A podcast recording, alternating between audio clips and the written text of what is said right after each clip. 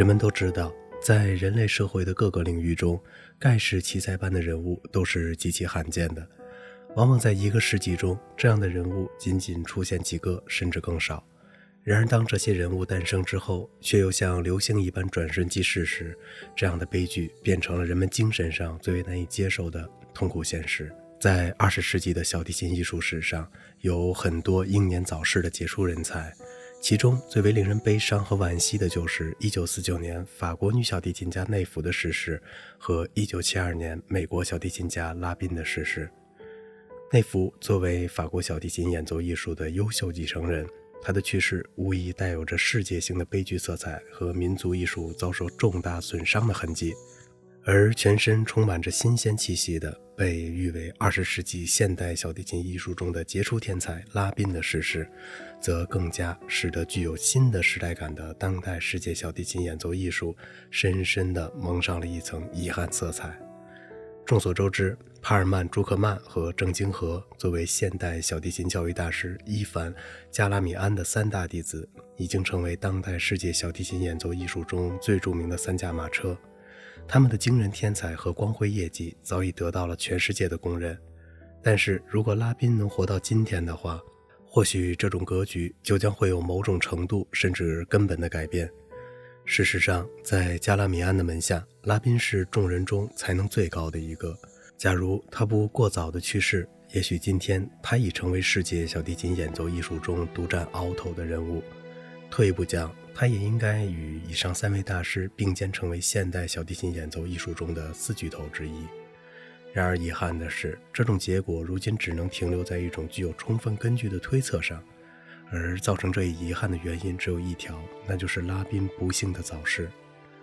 迈克尔·拉宾于1936年5月2日出生在美国纽约的一个音乐家庭。父亲作为一名出色的小提琴家，曾是纽约交响乐团中的一位优秀乐手；母亲作为一名钢琴家和钢琴教师，也是当地的一位有影响的人物。拉宾出生在这样的家庭中，从小耳濡目染，受到了极好的音乐熏陶和教育。他聪明过人，敏捷灵巧，还是在很小的时候就显示出了很高的音乐才华。幼年时，拉宾是跟随父亲开始学习小提琴的。当时他所具备的天才，使得他的进步速度快得惊人，为此还在相当长的一段时间中享有了神童的称号。九岁时，拉宾以异常出色的成绩考入了著名的茱莉亚音乐学院，开始成为世界著名小提琴教育家伊凡·加拉米安的学生。在名师的谆谆教导和细心指点下，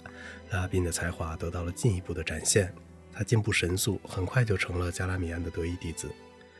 拉宾在社会上成名很早。1947年，当时这位不满11岁的少年首次举行了职业性的公演，并且以极为娴熟的技艺和成熟的音乐表现力折服了听众，因此受到了当时各界人士的普遍赞赏。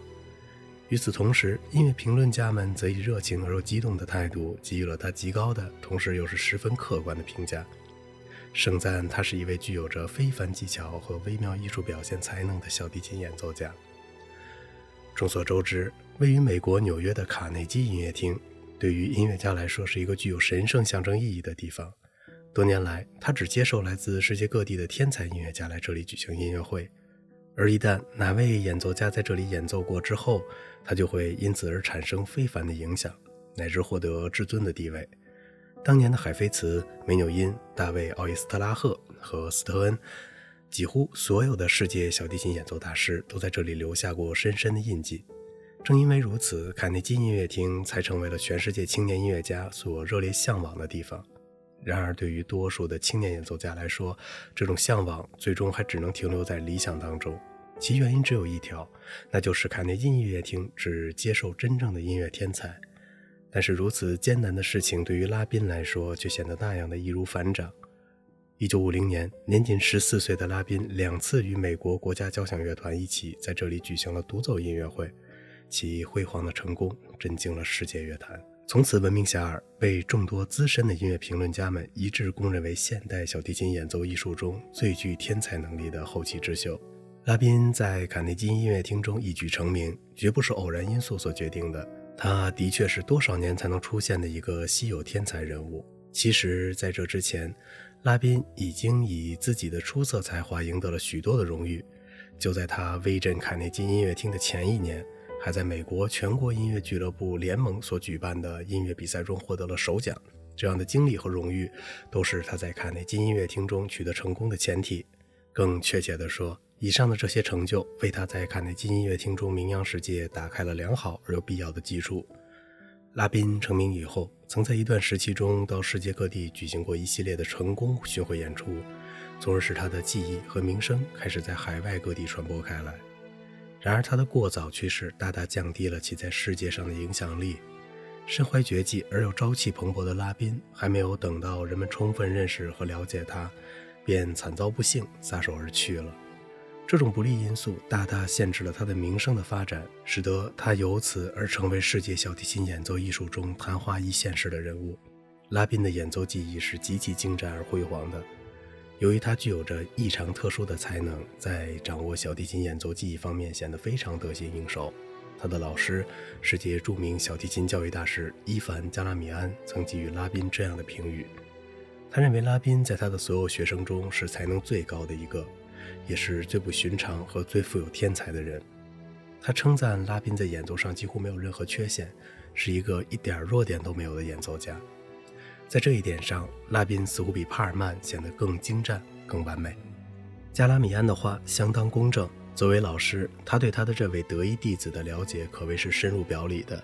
而他的评语则既有着主观上的偏爱，又有客观上的公允。其实，根据日后一些评论家们的研究、了解和评判，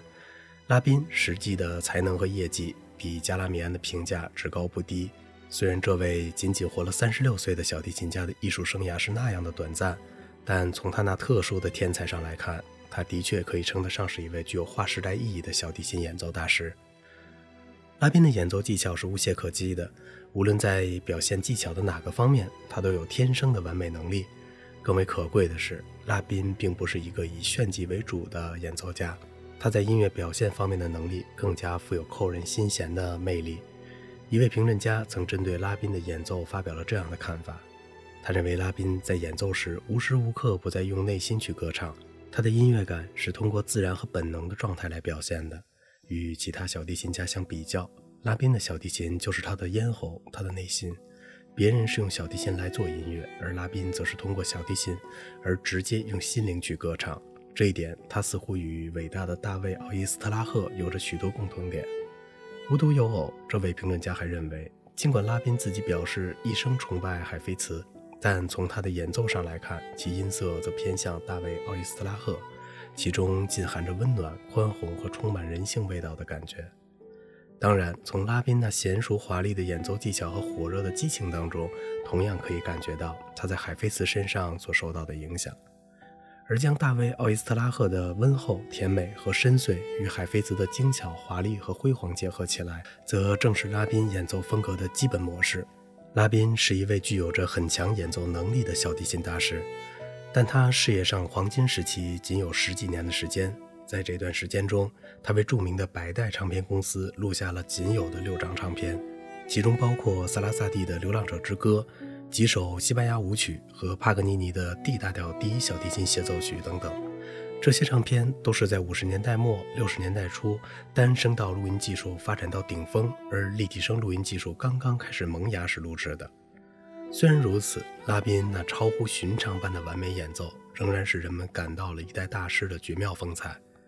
正所谓金无足赤，人无完人。拉宾在灿烂前程中途夭折，是毁在了他自己的手中。谁能想到这位盖世奇才、前途无量的小提琴演奏新秀会染上了吸毒的恶习？虽然他曾艰难地戒了毒，但却因此使他的演奏事业受到了致命的影响。一九七二年一月十九日，拉宾在家中毒瘾复发，昏厥在地，在倒地时头部不慎撞到了硬器上而死亡。时年仅仅三十六岁，他的死使许多关心和爱护他的音乐爱好者们惋惜之至，更使他的老师加拉米安痛苦万分。然而，拉宾必定是自己毁了自己，一代天才就这样像流星一般转瞬即逝了。这一不幸的结局不仅使世界小提琴艺术界付出了沉重的代价，更使得人们由此得到了一个沉痛的教训。好了，今天的节目就到这里了。如果您喜欢这个小小的播客节目呢，请您点击一下订阅，并且关注一下主播，感谢您的支持，谢谢。